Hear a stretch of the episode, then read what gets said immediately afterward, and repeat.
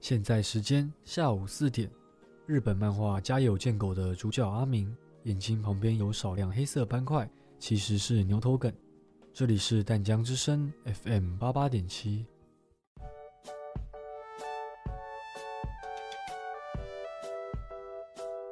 耶、好期待哦！终于要出去玩了。真的，因为疫情的关系，已经很久没有出国了。话说，我们是几点的航班啊？嗯，我看看吼，纳尼？怎么了？出事啦，阿贝！我们的航班九点半就要飞了，那离现在不是只剩半个小时了吗？所以我们赶快走吧。等一下，你有听到一个声音吗？哎，一定是你开心过头，出现幻听的啦。给我等一下！嗯，好像真的有一个声音欸诶。你们是不是忘记一个东西了？没有吧？护照、钱包、地图，我们都检查过了啊。再想一想。都有带啦。不，你们忘了带旅游便利贴。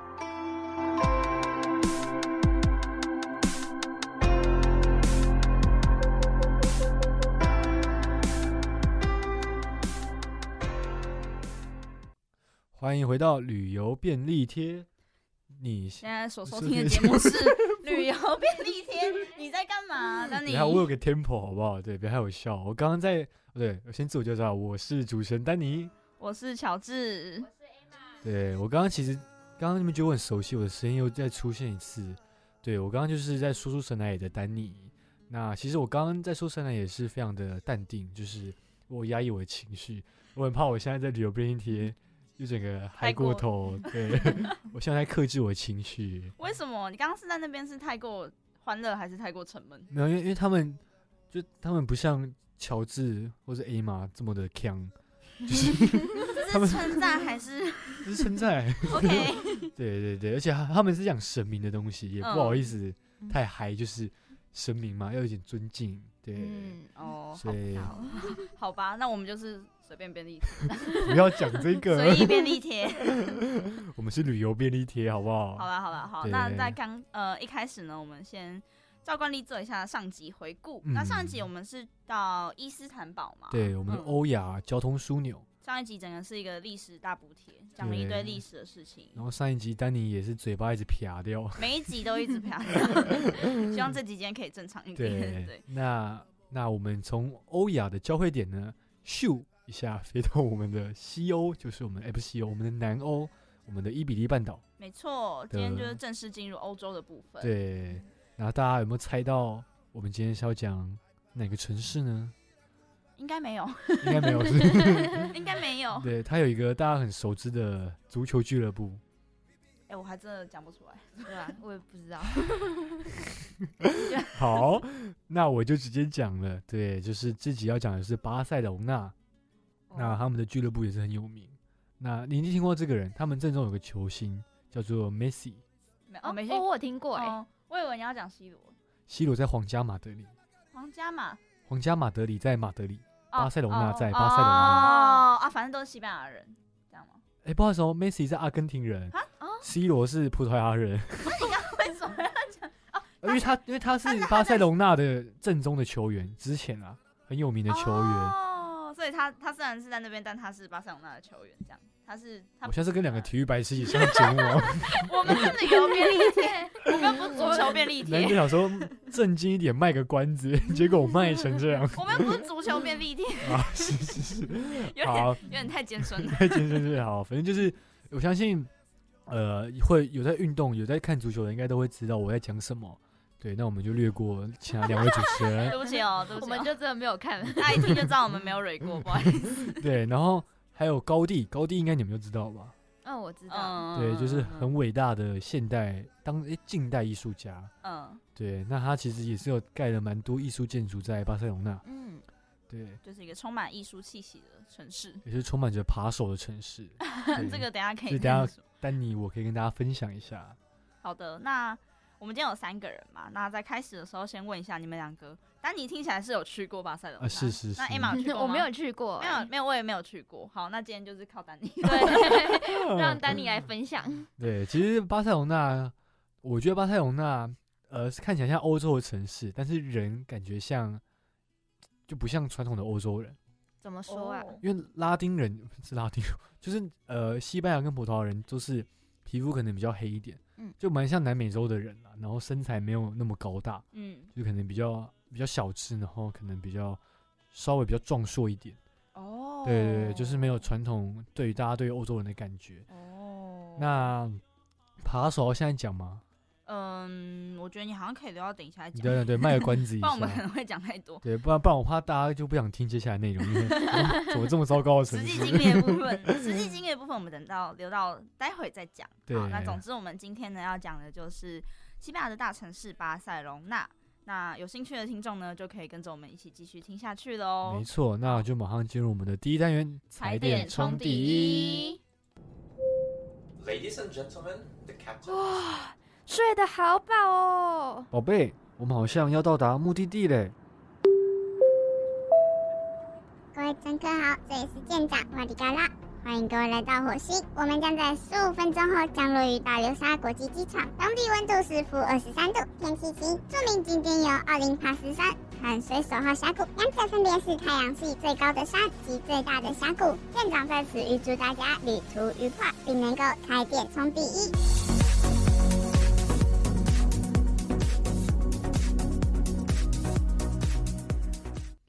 好，欢迎回到了我们的第一单元。踩点点冲冲第第一一。那在这个单元呢，会跟大家呃带巴呃带大家对巴塞隆纳进行一些初步的认识，然后还有介绍一些我们推荐的景点给大家。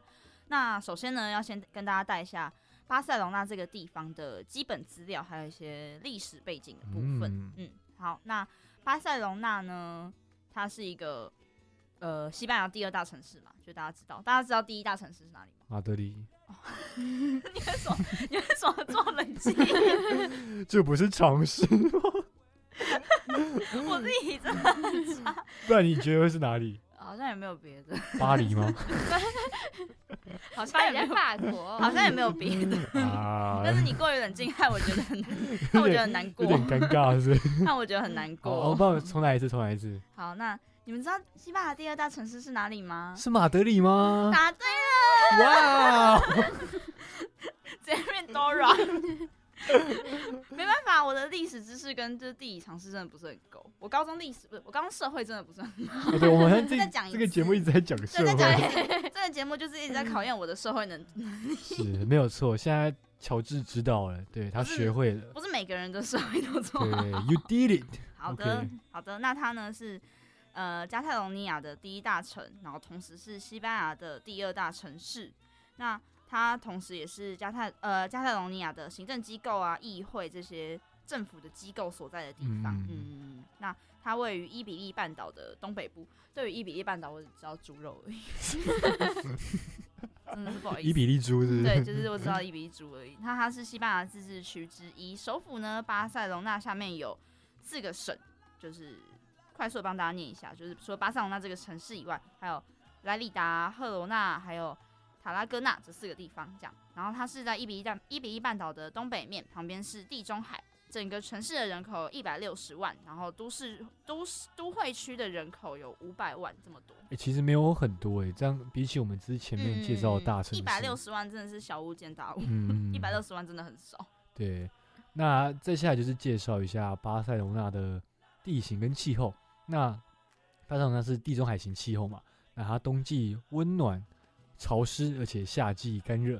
那一二月的时候呢，是最冷的季节，平均温度有摄氏十度，只有摄氏十度。对，那在巴塞隆纳降雪是非常罕见的情况，所以每次降雪都会被特别记住记录下来。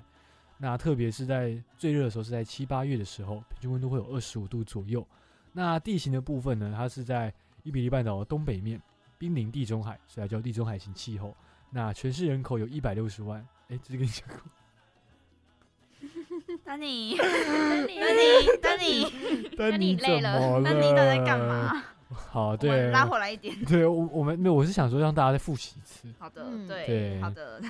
但是他，你说你刚刚说他平均温度只有二十五度，七八月最热也只有二十五度，哎，我那时候去，其实我觉得不止，其实二十五度很很冷，这应该是十年前很的不 热，资料，对，很不热。那你那时候去的时候，你觉得巴塞罗那是？你那时候去是几月的时候？八月，哦，很热的感觉。我觉得有三十度，啊嗯你觉得就是你走在外面你会流汗的那种，你的背会是湿的。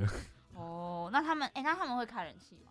你在讲废不话哦是吗？不是没有，你们都觉得这是废话对不对？不是，是因为你们知道欧洲很多国家是没有冷气这种东嗯西，啊，他那们是是北不欧会啦，那种是北欧，没哦那是有北法欧。国也是，法国也不会那装。法国也偏北啊，你是去在北法，哦南法就是会有。法国在西欧吧？对对，但是它它它巴黎在北边，好好好嗯好对好好好好，你哦是不是知道？巴黎在北反正边？他们我知道，啊，你 知道我好歹也是法 文系，啊，是是是但，是但是哦，所有以他们会开会开，哦因为他们会开他，们毕竟还是地中海型气候，就是还是蛮热的，嗯，对，就是还是可以到很热的气候这样。嗯，嗯嗯，然后也不太会，就是都很热，所以也不太会下雪这样。对对对对对对。嗯，那接下来我们就介绍就是我们三个会推荐给大家的景点。没错，那第一个呢，就是丹尼我去过的圣家堂，那它又被称为赎罪教堂。那它建造资金来源主要是以个人捐款和游客门票。那收入的金额金额 收入的金额呢，会直接影响到工程的进度。然而它，因为大家应该知道之前有西班牙内战，那之前也有二战的战火，所以呢那边其实多少有受到一些影响跟摧毁，所以很多原版的模型跟研究成果遭到损毁，所以这也让施工的难易度倍增。那目前预估在二零二六年的时候会正式完工。哦，他那时候就是呃，怎么讲？就他那时候被破坏的时候，还蛮是一个蛮大的新闻呢、对对我有对印，象，对，就是，呃，其实我那时候去的时候，它还没在盖吗好？，还没在盖在好在，它就还没盖好，二零他二二六零年二完。六是年才会哦，我以完为对啊那我我们以为你去的时候还没有，就是 好没事，没有没有，继续继续。哎，不是继续不，是，内战跟二战是之前的事。可是我记得他后来不是又有那个是巴黎的圣那个圣圣圣母母，院、圣家圣家堂，后来就没有，就是一直修到现在。对对，对它就修的很慢，哦，因为它就是他讲他是，呃，他政府没有资助，他是门票跟捐款的金额金钱来施工这样。哦，啊，他们为什么不为什么不不提供预算呢？这是一个很大的地哎方、欸，其实，因为应该说嗯这个东西，你知道他从来没有完工过吗？真的哦、就是那时候高地盖的时候是佛心在盖，他就是慢慢盖。那他本来就是预，他本来是预估二零二零年会完工，嗯我那时候去的时候这样写，嗯，那是疫情吧，或是怎样，我不知道，一反直正他拖就是延到现在。变二零二六，对哦就2026之后可年能变二零三二， 对，之后可能变二零五零 年。 哦，好吧，那我应该是跟我应该是跟圣母院搞混。对对对，他他都玩还蛮玩好的，就是没有经历太多的事情。嗯，那他也是世界上唯一一个尚未完工，他就被列为世界遗产的建筑物，欸牛逼，这很牛逼耶！ 好厉 害哦！ 对，那也是高地花了大半的岁月设计的作品。那除了贴近自然呢，教堂外也以土色为主，动植物则是为设计的蓝本，并且将圣经各个场所转雕刻在建筑物上。其实这点我蛮我蛮有感觉，就是我那时候去的时候，它很多雕刻都有昆虫在里面，昆虫的元素。那它里面蛮多墙壁的壁画或是一些玻璃的那种采光，不是采光，那种雕绘，也都是跟很多宗教啊或是一些圣经的场景很有关系。嗯，对， 对，就是它其实你认真进去里面逛，其实你会发现很多细节在里面，就是是一个充满细节的建筑物。好像很多教堂都是这样子，哦，它这个更是更是辉煌，更是对对更对，厉害因。为高地其实是一个很牛逼的，就是很有想法的，所以要把它算是把它毕生的想法融入在这座建筑物里面。哦，对，那也因为呢，这栋建筑很久都还没完工，所以高地有说过一句话：我的客户并不急，而他的客户呢就是天主。 就是因为这样，他才完全没有，他就慢慢盖，对对没对有，盖好毫。无压力的盖。哦，对，好了好 好了，那接下来要介绍的下一个地点呢，也是跟高地有关系的，就是我们的巴特吕之家。那它为什么叫巴特吕之家？顾名思义，就是它是当时一个纺织业大亨，就叫巴特吕他的住宅这样。那它是嗯在一八七七年的时候建立而成的。其实本来不是高地设计的，可是后来经过它的重新装修之后，它就变成一个路上的亮点这样子。 嗯经过他的神之手，对他，他真的从外面看蛮奇葩的。真的啊，这个你也去过吼，我有去过，嗯，你也去过，歪七扭八，就是在在当时来看是会觉得是一个很神非秘吗？很非主流的建筑，就是很长得很奇怪，真的很奇 怪。哦，对对对对，那它也是在二零零五年的时候就列入世界遗产的，嗯嗯嗯，就跟丹尼讲的一样，它就是一个很独特的的建筑外形。对，然后不管是门窗啊、走廊啊，你都没有它的特色在于就是它的弧度很特别。哦，对，它真的没有直嗯角，你没有任何直角，然后不管是门窗啊、墙壁、天花板，全部都是以蓝色为基底设计的，就会有一种在大海里面的感觉。对对，那其实呃，巴特楼之家另一个还有米拉之家，米拉是另也外一个富豪对，另一个富豪请他盖的，那也是高地盖的。哦那那个建筑物，对我觉得巴它没有巴特楼之家那么的奇怪，对，没有巴特之家那么奇好怪绕口，就它盖的比较没有那么非主流，哦，但也是很壮观。看那个雇主的要求吧。对我觉得搞不好是那个巴特楼先生就是就喜欢啊独特的感觉，嗯所以才叫他说，嗯，我要住一个很圆弧的家。对那它的特色除了刚刚讲的就是支教几乎没有支教以外，它的呃房屋里面的光线呢是借由彩色玻璃去调回的，就是呃光线照进房子里面之后，会因为彩色玻璃的关系，然后房子里面的光会长得不一样，哦对对 颜色会对不对一样，对嗯，然后它的天花板呢是螺旋造型的，还有排气孔呢是鱼鳃造型，就是细细的，然后嗯里面的空气就可以流通。其实听起来真的是一个很注重细节的人对对，因为其实我去他们顶楼，它的排气孔真的是玉鳃造型，哦其实用对听的会觉得很酷哎、对啊，其实有点难想象。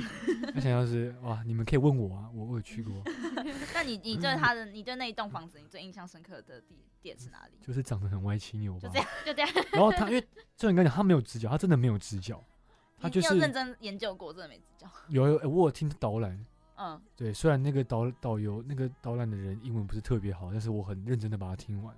哦，听英文导览 吗？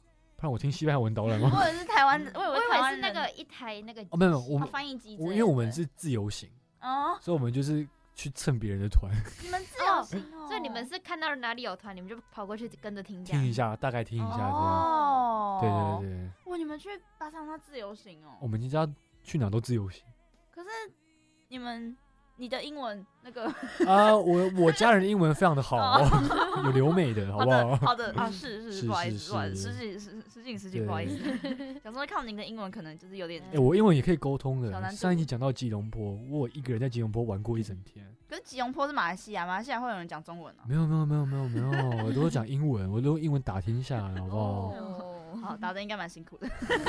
好，我们可以接到下一个景点了。 好的，那我们下一个景点就是圣十字保罗医院。那它这个医院呢，它其实被叫做穷人的医院，在二零零九以二零零九年以前啊，它都是被当成医院使用，它是后来才会把它改成博物馆还有文化中心来使用的。哇哦，那感觉跟上次讲的那个土耳其的那个哦教哦堂，哦，我们上集讲不是教堂大教堂，圣索菲亚大教堂哦，，对对对，圣索菲亚大教堂，对它后来就是变成它名字其实是博物馆这样子，对对但它对是，但它它叫就是教堂从基督教堂变成博物馆。嗯，好，请继续。它是，然后它是以穆德哈尔式的建筑为基础，然后加上它带有加泰隆尼亚民族主义的大自然风格，所以它强非常强调它的线条还有非对称性的装饰风格。又是非对称的，对啊，这不又是高地盖 的吗？ 那是它的恩师嘛？恩师好了，那也因为呢，就是它，你知道艺术还有自然啊，它都具有非常疗愈的功能、啊。嗯，那所以就是这样，然后整个院区啊，它的建筑的都是充满各种雕刻啊、彩绘、玻璃、瓷砖，还有马赛克。嗯，然后它的户外啊，也是充满着花草，所以才会让它整个觉得有疗愈的功能。就跟刚刚那个圣家堂很像啊，就是对你不是说圣家堂嗯的建筑里面也盖了那个昆虫的形状，刻啊了对对昆虫的对形对状，对，跟这个很类似啊。所以哇他们可能真的是徒弟。不会今 天今天介绍景点都是高地哦。圣圣十字保罗医院部分我们忘不不，我也忘记是谁盖的，但是感觉听起来都还蛮对啊，现在都还很蛮艺术，像的。嗯感觉真的是。他，不是他就是他子弟吧？对对对，嗯，好，那因为就是那边的整个城市啊，它都是呈现一个非常整齐的网格的规划，大多数的建筑啊，它都是东北西南走向。那是因为圣十字圣十字圣保罗医院呢，它是采正南正北的走向，那它迎面看到的就是行政大楼，就像是你张开双臂，然后就是拥抱还有接纳那些需要被帮助的人。哦哇，哎，他故意的，哎他故意跟大家概相反方对向。对对啊对，哇，respect respect。好厉害哦！诶他们真的是很注重细节，建筑师都要很注重细节。对，刚好我最近也在上建筑 课，哦，真的假的？嗯，那你有什么？你不是上的很辛苦吗？啊？对，我上很辛 苦，我上大四的建筑课，我根本听不懂。 那你有感受到吗？就是建筑师必须要很有，注其重实它细节盖一栋房子，不管美观是其次，重点是结构，嗯所以还有结构技师。那其实我觉 得这很错综复杂，嗯，对，还是我们变建筑便利贴。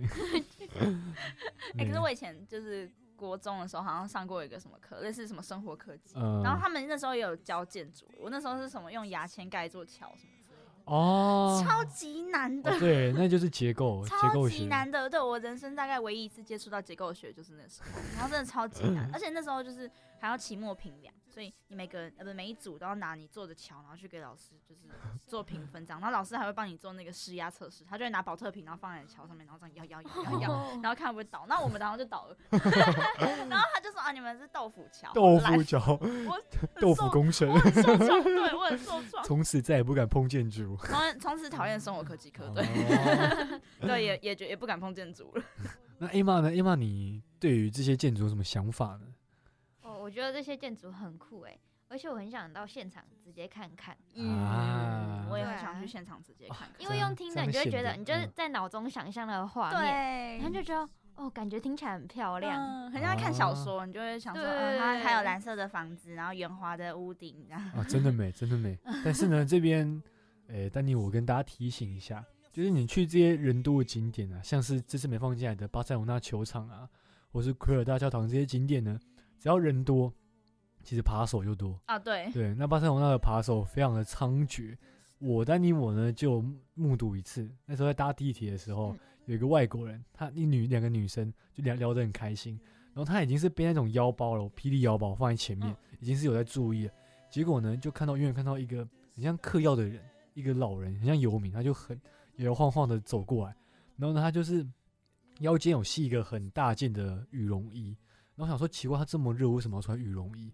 后来还发现是他作案的工具，他就是借那个羽绒衣挡住那个当事者跟旁观者的视线，然后手就伸进去那个游客的包包，然后把他的东西拿走，啊然后他下一站就马上下车，然后那个人也是很夸张，那个游客，因为我们那天刚好去米拉之家，嗯，我们都已经到米拉之家那一站了，他才发现他东西被偷了，哦，他就直接他就直接爆在下车之后爆哭，然后警察也有过来，但是其实基本上通常找不回来对。啊，抓不，那你除非抓到现行犯，不然根本抓不对对回对来，我想还好这个是偷窃。我哥之前去巴塞罗那念书的时候，还碰到他有个朋友是直接被抢。你哥去巴塞罗那念书哦，对对对对对，然后他那时候就是有他有个朋友就拖着行李，然后他们说只是要拍照，行李放在身旁而已，然后就有个用跑的把他的行李直接拿走，然后呢，就那个朋友很厉害，那是女生，她就不死心，一直用追，一直追，一直追，然后追到警察一起来追，然后最后把他制服，很超有梦好的，猛哦，对，所以由此可见，其实巴塞罗那治安就是不是很好，不是很哦好，，对，然后也要提醒大家，就是如果之后有去巴塞罗那玩的话，一定要背胸前的包包，胸背胸胸前包，就是把它移到胸前来这样。对对可对以对对，随时抱住，就是你的哦包包是要你东西被拿，你是有感觉，或拉链被拉是有感觉的包包，哦嗯对，这很重要，不然的话就像之前那个女游客一样，东西被偷，而且还不知道，就是对已经已经到到站了，然后才发现这样子。嗯，啊天哪，那这样很惨哎！如果他是旅游的第一天，没对啊钱，对耶，如果你护照被扒了怎么办、啊？对对，其超实可很怜麻的烦，，对，所以大家真的要多多注意啊。嗯，不是每个地方都跟台湾一样治安那么好的，嗯，对，其实大部分没 有治安都没有到很就好大家啊，就大部分治安都没有。对对，就是大家多注意这样。没错，出门出门在外还是要小心。对，好，好的那就紧接着进入我们的第二单元——文明大石石怪，怪但。是在进之前呢，要先 进一段广告。对广告回来之后呢， 继续回到我们的旅游便利贴。 各位女士、先生，感谢您搭乘 VOTK 航空，我们即将抵达目的地。啊，完蛋了，我忘记带旅游书了啦！不用紧张啦，我平常也有做功课，跟着我就好啦。怎么可能？你这么懒惰，怎么可能会自己查资料？听旅游便利贴就好啦。每个礼拜二晚上九点，各国旅游的相关知识都有介绍啦。啊，可是那时候我还没下班呢。每个礼拜六的八点，他们也有重播哦。要下飞机了，走吧。等我一下啦。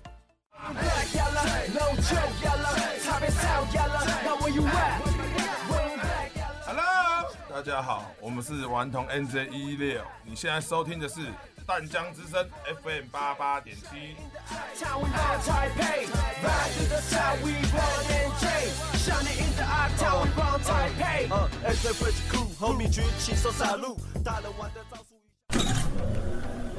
欢迎你们来到火星，我是你们的导游。你好，呃，请问这边的人都在吃什么啊？那是岩浆跟岩石，是我们这边的主食啦。那能吃吗？看起来好可怕哦！哎、你这样不行啦，我们要尊重当地文化，要当个文明大食怪。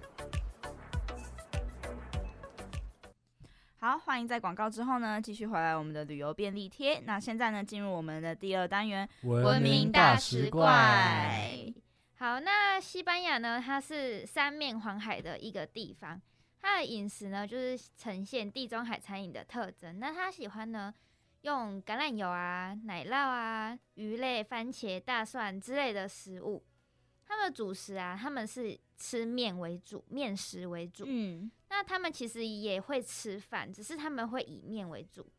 然后他们喜欢酸的还有辣的食物，不过他们不会吃太就是太油腻或者是太咸太重口味的东西。嗯，健康健康。嗯，他们就是像在早餐的时候啊，他们就是比较习惯吃酸奶、水果。然后像他们的午餐和晚餐啊，他们都一定要喝啤酒。哎、我应该移民过 去。对他们都一定要喝酒啊，就是不管是啤酒啊、葡萄酒还是白兰地酒，就是他们蛮喜欢喝酒的。午餐就喝酒哦，也太还是其实我的祖先是巴塞罗那人，哦，是也是有可 能的，有可能 想是太太多多了。了 啦。搞不好 啊，搞不好淡想太水多那个了红毛城，对不对？你的长相比较像吉隆坡 人、哎、你这句话你在很多嘲意笑思哦。没有没有没有没有，我只是单纯就是就你的长就长相论长相而已。啊 就你事知道我论们电事台没有任何歧视的问题哦嗯啊，我们电台怎么样？之前有很多马来西亚我没有的学说姐哦。我没有说马来西亚不好，哎、你现在这个心态是怎么一回事？啊，好，我们赶快进到我们的第一个美食。对，那刚刚一毛讲到就是，呃，巴塞隆那人不会是以饭食为主食，但他们还是会吃，所以呢，就有这么一道菜叫做西班牙大炖饭、大锅饭，那俗称西班牙海鲜炖饭。对，那这也算是西班牙的国宝饭啦，就是应该大家想到西班牙都会第一个想到西班牙炖饭。 没错，对，那基本上它的材料是由米、橄榄油、番红花，再配上海鲜或肉类。那使用有多少料就放多少水的烹调方式。那需要经过炒啊、快，不是快，炒、烩烩、会，跟焖这三个过程。那所以烹饪的时间是相当耗时的。那橘红色的番茄红花让米饭染上黄色一股的黄黄色的颜色，就是那是因为番茄红花，所以它是黄色，它不还是有还有姜黄啦，他们哦家会对加对姜黄对跟番红花。就它不是本来就是黄色的。嗯， 对对对，那是染上去的。嗯，那也会形成一股很特殊的香气，那也是它一大特色之一。嗯，那西班牙炖饭跟意大利炖饭的做法上有些不一样。西班牙炖饭不需要一直炒，持续拌炒，那它就是它不用制造出太多的锅巴就是啦，闷，就是闷着这样。焖着就好。对，那嗯它的米饭也是相较于意大利炖饭来的干燥一点。嗯。嗯嗯。那嗯当地的当地的西班牙大锅饭通常会夹生饭，很酷生吧？嗯，真的哦。。对，生米。哦。对，但是我是我是去那边没吃到这样的啊菜。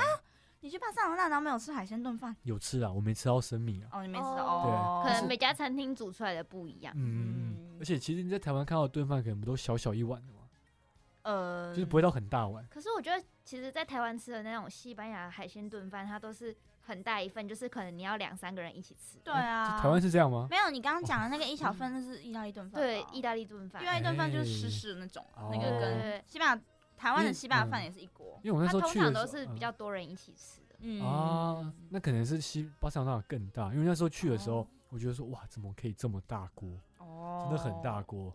但是我觉得像刚刚 Emma 我讲的，就是他们会比较不吃那么重口味，所以嗯，他们的炖饭是比较清淡。那我其实去吃有点不太习惯，是因为台湾的辛巴炖饭都是蛮重口味、重咸或是会辣或是会重酸的那种。哦因为那它有改良过吧，就对是对适对合台湾人的口味对。哎对，所以一开始去的时候有点不太习惯。嗯，那表示他们当地真的吃的蛮清淡的。嗯诶、是啊，是好，那接下来呢，我们要介绍就是第二道料理，就是西班牙烘蛋。那它这一道料理呢，它其实是西班牙的国民料理之一。它最常见一般的版本啊，就是有鸡蛋、马铃薯还有洋葱这三种材料，这是最基础的。嗯嗯那说，因为为什么会发明这道料理呢？就是听说，因为早期的人啊，大家都很贫穷，大家都没有钱，然后就是希望每个人都能够吃到蛋，所以他就会把炸过的马铃薯跟蛋液一起搅拌一搅拌在一起，然后做成烘蛋，这样大家就可以都吃饱。哦，就是增加那个饱足对感。对对对，因为马啊铃薯会比较饱。哦，对对对，对对对嗯对。那虽然它叫做烘蛋啊，你是不是会觉得它都是要在煮的时候要把它放进烤箱里对面烤？啊嗯，可是其实不是哦，真正的西班牙烘蛋，它是用平底锅就可以完成的料理。哦哦所以也可以在家 DIY。对对对，哦它其实是一个很简单的料理。嗯嗯哦，我嗯想起来，它好像是用一个有点厚度的平底锅，然后煎的吧？对对对对，你就是把那那个材料放进用好之后，加哎马铃炸过马铃薯，然后加那个蛋液一起嗯，放下去平底锅嗯嗯嗯煎。听你讲的这么有心得啊，哦要不要做给我们吃啊？，哎、感觉感觉不是 不行哦我也有这个想法，哦因为感觉其实蛮简单我的、啊。们在录音存证哦还，是我们最后一集直接来吃顿饭加烘蛋 电台里面不能吃东西啦。啊？是是，对对对，好了，那其实这道料理呢，它是在每个时间点都是很适合吃的。它没有说哦，比较适合在早餐啊，或午餐或晚餐这样子。 嗯，那西班牙人呢，他会在不同的时间把这个烘蛋搭配不同的东西来使用。那可能是像他们早餐配早餐的话，可能是配咖啡、牛奶一起吃。那如果在午餐，他会配沙拉，或者是他们我说他刚刚有说过，他们很喜欢喝酒，他们会配那些酒精性饮料一起吃。啊，嗯哎，，可是他们如果饮食都是比较清淡的话，这样会好配酒 吗？用一个很台湾人的想法来哎讲，酒是不需要配的，你就直接喝这样，对啊就，干喝这样。对啊，就不是行，我觉得要有下酒菜。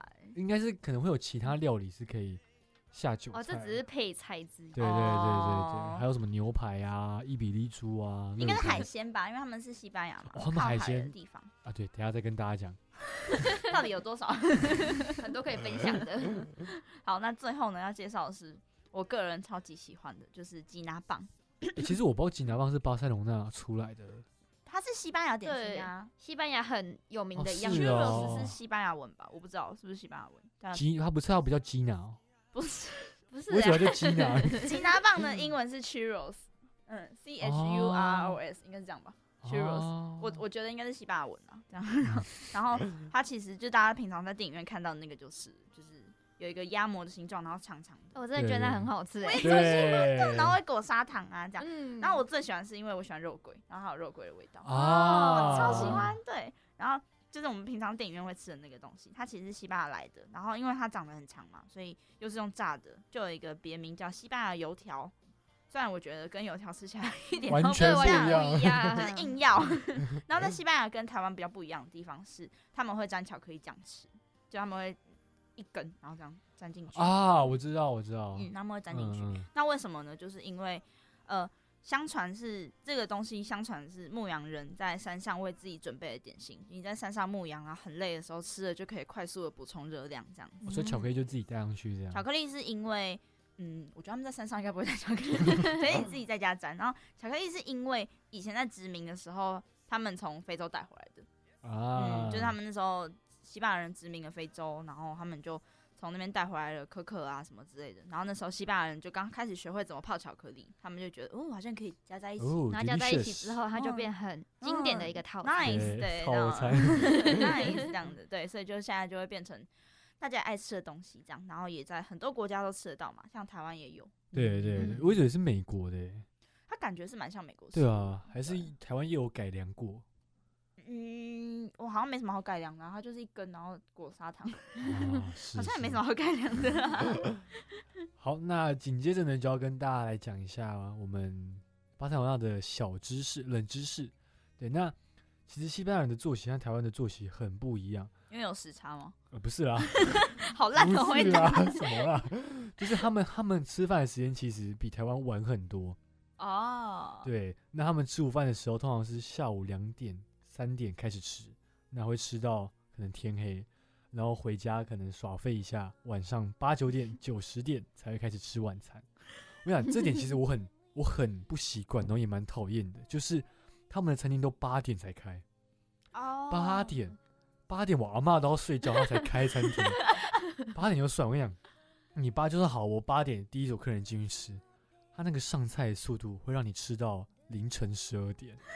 所以它也是很慢很慢。他 就是我不跟知道欧怎么洲讲人欸，一样欸、我吃的很焦躁， 因为因为你知道，其实夏天的西班牙巴塞罗那天是大概十点十一点才会天黑。 他们日照时间很长，对，我就看着太阳下山了，我还没吃完。重点是也不是我吃太慢，是他们上菜上很慢。然后他们就刚讲喝酒嘛，嗯，他们菜跟菜之间一定要搞一个酒。然哦后，每一道菜都对对对啊，他那个酒其实哇用意是要让你跟同桌的人聊天，但我就饿嘛，我就不想聊天嘛，然后他就我真的是很不习惯，好对累哦。很累。然后，然后他们其实饮食，他们也是餐餐都有，就是他们早餐都会有面包配、嗯培根、烟熏鲑鱼，导致呢，我那一次去完巴塞罗那跟欧洲之后，我回来我半年没有吃烟熏鲑鱼，因为我吃到怕我，每天都在吃烟熏鲑 鱼，吃到吐对，吃到怕了，对，所以就算是一个我觉得蛮不一样的地方，也是算是一个冷知识。哦、呃可是他们感觉好像是少量多餐型。对他们一天其实都要吃午餐，哦，就是点心跟下午茶啦，就是有钱人的态度啦。哎、可是我觉得这其实是一个对健康还蛮好的习惯欸、就是嗯，少量多餐啊，那你就不会吃太多这那样前提是你要有时间 啊。啊。对了，他们感觉好像不用上班一样，对啊，欸、他他们他们很夸张哦，他们中午就喝酒，然后吃四个小时。他 们的公务员 十点上班，三点下班，怎么那 么好？所以他们现在破产了、 哦哦，欧洲哦五国，对，哦就是因为太开心了，所以破产。好了，这个提个外 呃话，题个外话，这样对很好。那下一个呢，我们要讲的也是跟用餐有关的，就是如果你是当地的主人，然后你要在那边请客人吃饭的话，你一定要先比比客人还要早到餐馆。嗯，那如果你是如果你是被西班牙人，假设换一个场，换一个那个角度，你是。被邀请去家里做客人的话，建议你要晚到五到十分钟，就是给他们一点时间准备。哦，对，对对，因为其实欧洲人没有什么守时的观念，真的都没有吗？我不知道，起码是那时候跟意大利人约啊吃晚餐，约八点，他快九点才到，天哪，太久了吧太？久了吧？他还开他的很拉风的老跑车过来，哇，很惬意。对，哦好，吧，那就跟刚刚丹尼讲到一样嘛，因为他们会有敬酒的习惯，特别是嗯在宴会上面，然后大家喝酒前还要讲一下话，就对啊对恭喜对大家啊什么什么之类的，所以你要让他讲话，然后在 在宴会的时候，假设那个人在讲话的时候，你一定要安静。但我觉得这好像是算是基本礼貌啦。对，我就觉得这是其实算基本礼对貌啦，对只是对他的这边要讲的意思是。大家通常都一定会讲话，所对以就对是对要让他们讲话这样子。而且他们通常是不会劝酒的，所以你不用到那边，你不用把这个习惯带到国外去，就一直说喝啦喝啦什么。哦对不喝对不是朋友什么，不对是不用了。对然，后这个我再不好意思，我再补充一下。你有被劝酒、哦？不是，就是呢，你因为其实像在台湾，你可能跟别人喝酒会一直干杯干杯。嗯，那在欧洲或是西班牙，其实只有只会干一次杯，就酒刚倒完第一杯会干杯，会会敲一下，后面就是各喝各的，没有压三力的炉，喝。哦然后就哦对对对对对哦好，那哦，对我刚才讲，就是干杯的时候他们会说“三炉”，就是西三班牙炉话这样子。嗯其，实跟法文是一样的。我觉得法文跟西班牙文其实很多地方很像，拉丁语系啊，嗯，他们就是在用字方面，然后连就是单字什么看起来都很像。因为我之前上课的时候，然后前一堂课是西文课的人，然后黑板还没擦，然后我就以为是我们系的人，然后看一下发现 我怎么看不懂、啊， 完全是西文课这样子。啊，沙鲁也是法文啊，是嗯再见的意思。再见，嗯，然后他们干杯的时候会喝一点，就不会跟台湾一样干杯要整个喝完。嗯，他们就是嗯嘿嗯小口就好了，因为葡萄酒这种东西也不可以一口气喝完，是 对，就是这也是一个常识。好，好，那现在不是已经要跨十二月快结束了嘛，已经要准嗯备跨年了。那我就来分享一个西班牙的跨年习俗。哇哦，西跨班年牙呢，它的跨年习俗就是在它吃完除夕的大餐之后啊，就是在十二点钟响，就是要跨一年的时候，他们要在钟响的时候吞十二颗葡萄你。说那一刹那吗？对对对对，钟响的时候他们就要开始吞葡萄，吞葡萄。啊等一下，等一嗯下这样不会噎到 吗？我觉得 吞吞只是一个定义啊，应该是可以咬了吧？哦，嗯不然怎么办？那假设你买飓风葡萄，然后直大大春飓风葡萄， 接淹死了，还有十二颗哎，不行吧？你知道为什么要吞葡萄吗？因为他们认为啊，就是一个人在那时候吃了十二颗葡萄，就是在预祝自己在新的一年的十二个月都可以诸事顺利。啊，哦，所以还要吃十二颗。嗯，嗯，对啊嗯，那就是为什么会有这个这个活动呢？就是因为听说啊，在一九零九年的时候，西班牙东南部的阿里坎特的葡萄大丰收，哦，然后所以就是那些很多葡萄，因为要就是滞销嘛，所以农民想要把那些葡萄卖出去，他所以他发明了一个好运葡萄的一个活 动，就是因为那时候可能也快要到新年了，然后所以他就把他这好运葡萄跟这个新年结合，然后就是啊，说把在跨年的时候吃葡萄，就是就是代表说啊要呃吐隔葡年萄的皮嗯哦没事好运气，会把隔年好运气带来这样子。哦，那也就是因为这样子，所以他们这个传统就一直延续下去。嗯，嗯嗯这原来这是一个行销手对法啊，。感觉跟烤肉蛮像对的，啊，一家烤肉万对家对香，概念是一样的。嗯诶但其实我听过这个传统、诶因为我们系的西文系有办过这个活动，不是我们系啊，哦我你们们系的西文学系校的西文系，我们、啊我们学校的西文系，所以他们就是在 Yeah 跨年的时候吞十二颗葡萄嘛。我不知道是不是跨年，但是应该是那个时候，就他们有我有看到那个外语大楼摆那个、啊、吞葡萄的，然后我那时候、哦我那时候第一反应跟你一样，想说啊直接用吞的哦，因为他们都很喜欢讲吞葡萄，不是吃葡萄，是吞葡萄。嗯对，那我就一直觉得啊好像很辛苦哎、而且他们在台湾买到葡萄那么大颗这样， 飓他风们葡可能萄要去买那种很小颗的无籽葡萄， 还是蓝莓充当葡萄有没有，同学，因为我们太辛苦了，怕你们噎到，我们准备 蓝莓，蓝 也太好笑了吧？直接用葡萄汁就好了。好的，那以上呢就是我们刚刚有介绍巴塞隆纳的一些冷知识，还有美食的内容啦。那接下来我们会放一首歌曲，在歌曲过后呢，我们会进一段广告，广告之后会和大家回来收听我们的第三单元《异乡音音乐人欢迎光临，请问有什么需要吗？ 我想要养狗，好的，请问你想要买哪一个品种呢？嗯，我想要买，周多妈得。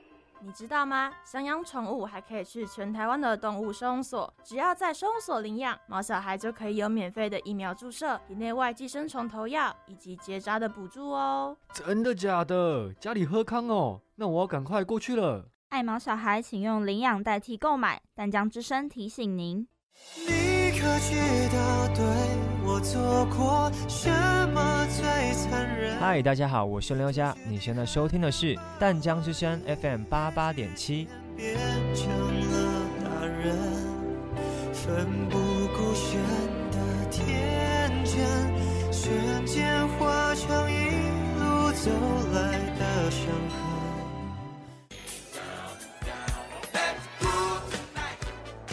哇，这里好热闹哦，超多人的。而且还有乐团在表演呢，他们很红吗？这里是全火星最大的酒吧，能够来这边表演的乐团都必须是这边最有名的才够资格哦。难得来了，就好好成为异乡音乐人吧。欢迎在广告之后回来我们的节目，现在是我们的第三单元《异乡音乐人》。好，那我们刚刚呢听到的歌曲是来自 Julio Iglesias 的《Me Olvidé de Vivir》，哦，我希望我有念对耶 Yeah， 我希望我有念对这样。那那呃，他呢就是我们今天这集要介绍的主角啦。是他没有是一错啊个来自马德里的情歌歌手，拉丁情歌歌手。是那那他那他 等一下，不好意思，他他是拉丁情歌歌手嘛，嗯，那他其实除了会唱西拉丁文之外，他也会用英文或是西班牙文或葡萄牙文演唱，是一个蛮厉害的异国歌手这样。嗯嗯那他在一九四三年九月二十三号出生在马德里。那他原本其实是要当一名职业足球员，然后呢，他同时也是有在念法律系，也要想要朝律师这块去发展。但是呢，一场意外，一场车祸，导致他近两年的时间无法行走，那他必须长时间复健。所以呢，护士为了想说让他恢复他手双手的灵巧性，所以送给他一把吉他。那他每次就会拿吉他自弹自唱，因为也不能干嘛嘛。所以呢，他就渐渐发现自己的音乐天分，嗯然后从此呢就开启，不是开启，从此就改变了他的一生。哦，对，那他在大学毕业之后呢，他就去参加了呃在曼尼顿举行的西班牙歌曲大赛，那并且夺得冠军头衔。那这次的成功也让他顺利的进入了唱片业界，那为他的音乐铺出了一条璀璨的道路。那在一九七二年的时候呢，他也参加了欧洲歌唱大赛，那并也夺得冠军。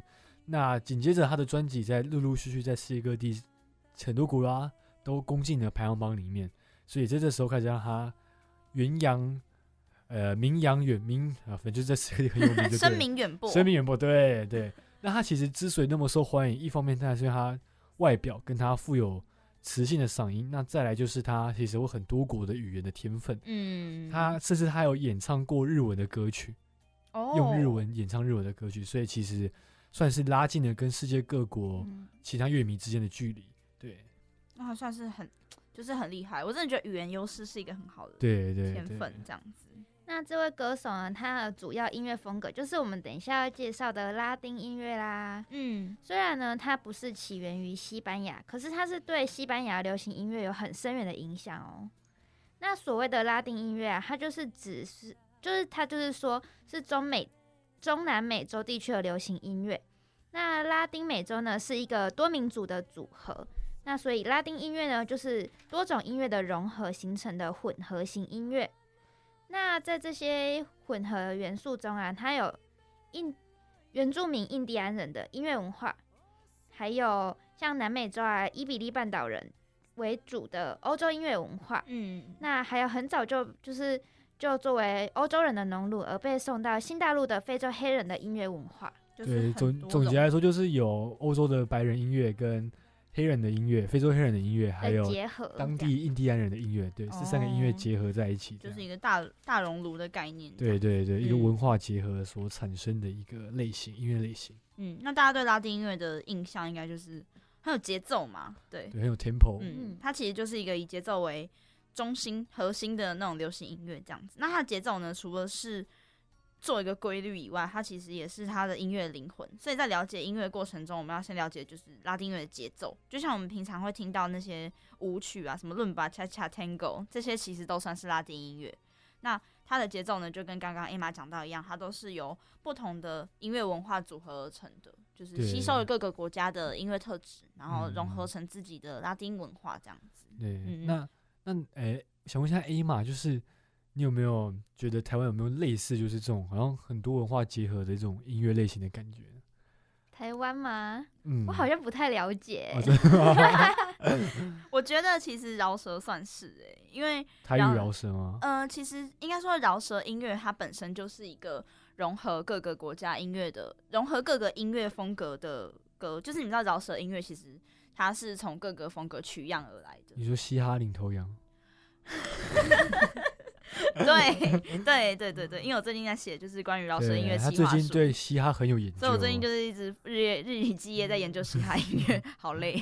就比嗯方说什么，呃，比方说 G Funk，G Funk 其实就是 Funk 音乐的底，然后加上饶舌歌词融合出来的东西。所以也啊是各个文化融合在一起这就样。你各个你听过什么音乐，什么爵士，什么呃 b o m b a 蓝 s 什么调东西都对蓝调那些东西，全部都变成饶，全部都可以作为饶舌音乐的采样这样子。嗯，哦所以它其实也算是台湾饶舌，其实也是啊，台湾饶舌就是，比方说呃有一些台湾饶舌他们会用国外的饶舌曲目的采样，然后自己用台语或是中文去唱歌。啊啊啊嗯，所以啊这其实也算是一种文化的融合，这样子。对对对嗯，嗯就像我不知道你有没有听，你感觉你们好像没有在听老师， 所以我举个例子，你们可能也不知道。没事， 你可以说你讲我可以说吗？好，我现在讲到一个，就是有两个人，他们叫西屯纯爱组，就是一个台中的饶舌歌手这样子。然后他们呢，其实是台中人嘛，然后台中人就是很凶，然后你们知道嘻哈音乐就是很凶的文化这样子，然后他嗯们觉得他们台中人，所以。好像是全台湾最凶的地方了，然后他们就决定要把这个文化跟嘻哈做融合，所以他们，可他们唱的东西是台中的东西，这样。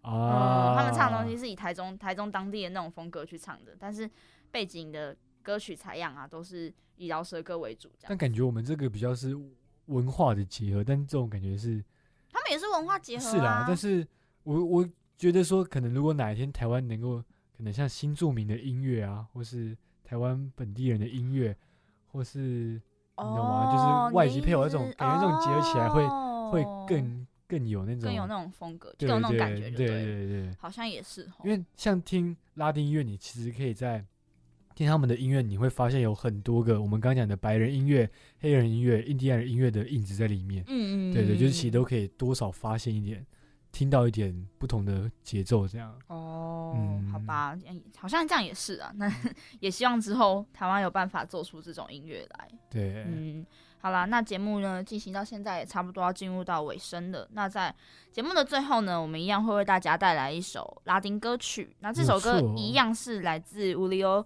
Iglesias 的，他的歌呢是呃你的的 Tango，你的的 Olivido，我真的要被搞疯了，疯 有够难念。哦好 有个难念。好，那我们就一起听听这首歌曲，就下周再见喽！我是主持人乔治， 我是丹尼，我是 Emma，那我们就下周再见喽，拜拜拜。拜，拜